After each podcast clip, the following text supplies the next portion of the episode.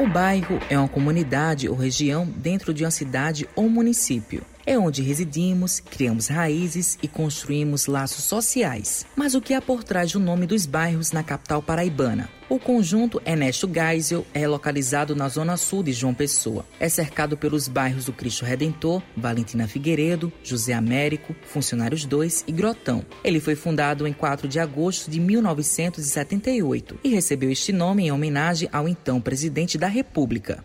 Ernesto Geisel foi um oficial brasileiro, ele é gaúcho, de origem alemã, que veio servir aqui na Paraíba como oficial do 22BC, era o nome da unidade militar. Ele era tenente de artilharia. Na época, havia um movimento que dominava o país, tenentismo, do domínio do poder pelos tenentes.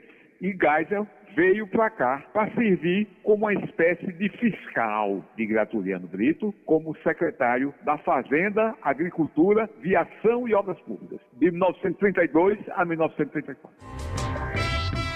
O jornalista ressalta que na época da ditadura militar era quase regra os militares que eram presidente da República serem homenageados com nomes de bairros, por exemplo, o bairro do Castelo Branco, que também está localizado na zona sul da capital da Paraíba, é um dos lugares mais procurados por estudantes de outras regiões pelo fato de estar localizado no entorno da Universidade Federal da Paraíba. Mas quem era Castelo Branco? O historiador José Otávio rememora a trajetória dessa figura pública e qual o motivo da homenagem neste caso específico. Castelo Branco era um oficial de muita categoria cearense, fez carreira no Exército, foi da FEB, Força Expedicionária Brasileira. É o grupo militar que foi lutar na Itália contra a Alemanha de Hitler de 1944 a 45. Saiu um livro sobre a FEB mostrando que os oficiais eram despreparados, foi mal organizada, mas abriu uma exceção para uma pessoa, que era justamente responsável pela infantaria da FEB, Castelo Branco. Era chefe do Estado-Maior do Exército, do presidente Jogo Nessa condição, ele chefiou o movimento 64, tornou-se o primeiro presidente da República, da ditadura militar, eleito pelo Congresso indiretamente, e, por conta disso, ganhou o nome do primeiro conjunto habitacional que foi construído no esquema do BNH, que é o conjunto Castelo Branco.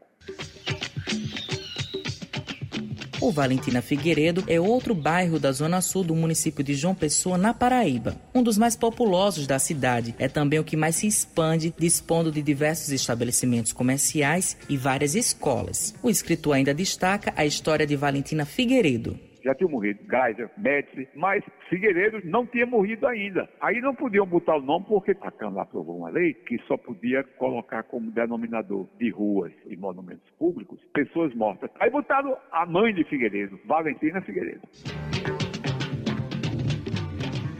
José Otávio pontua que nesse período da ditadura militar, outras figuras como João Gripino e Hernani Sátiro foram também homenageados. O primeiro é o Castelo Branco, é do governo de João Agripino. Esses conjuntos eram construídos em convênio com os governos estaduais. Aí o primeiro foi João Agripino, que ganha um conjunto com o nome dele, Conjunto João Agripino. Depois o segundo é com Hernani Sátiro, que ganha um conjunto também com o nome dele. Criaram aqui uma instituição do governo do estado para apoiar a criação desses conjuntos. CEAP, Companhia Estadual de Habitação Popular, CHP.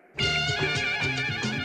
Fora os presidentes da época da ditadura militar, José Otávio ressalta que outros nomes batizavam localidades na Grande João Pessoa, como Mário Andreasa, que se tornou um dos principais bairros da cidade de Bahia, região metropolitana da capital. Mário Andreasa foi uma figura de muito destaque no governo de João Figueiredo. Ele, inclusive, foi candidato a presidente da República, mas foi derrotado por Tancredo, viu? Ele era secretário de infraestrutura. Era ele que manobrava os recursos do BNH e do FGTS. E acho que há outros militares aqui com a denominação de conjuntos habitacionais ou de ruas aqui em João Pessoa.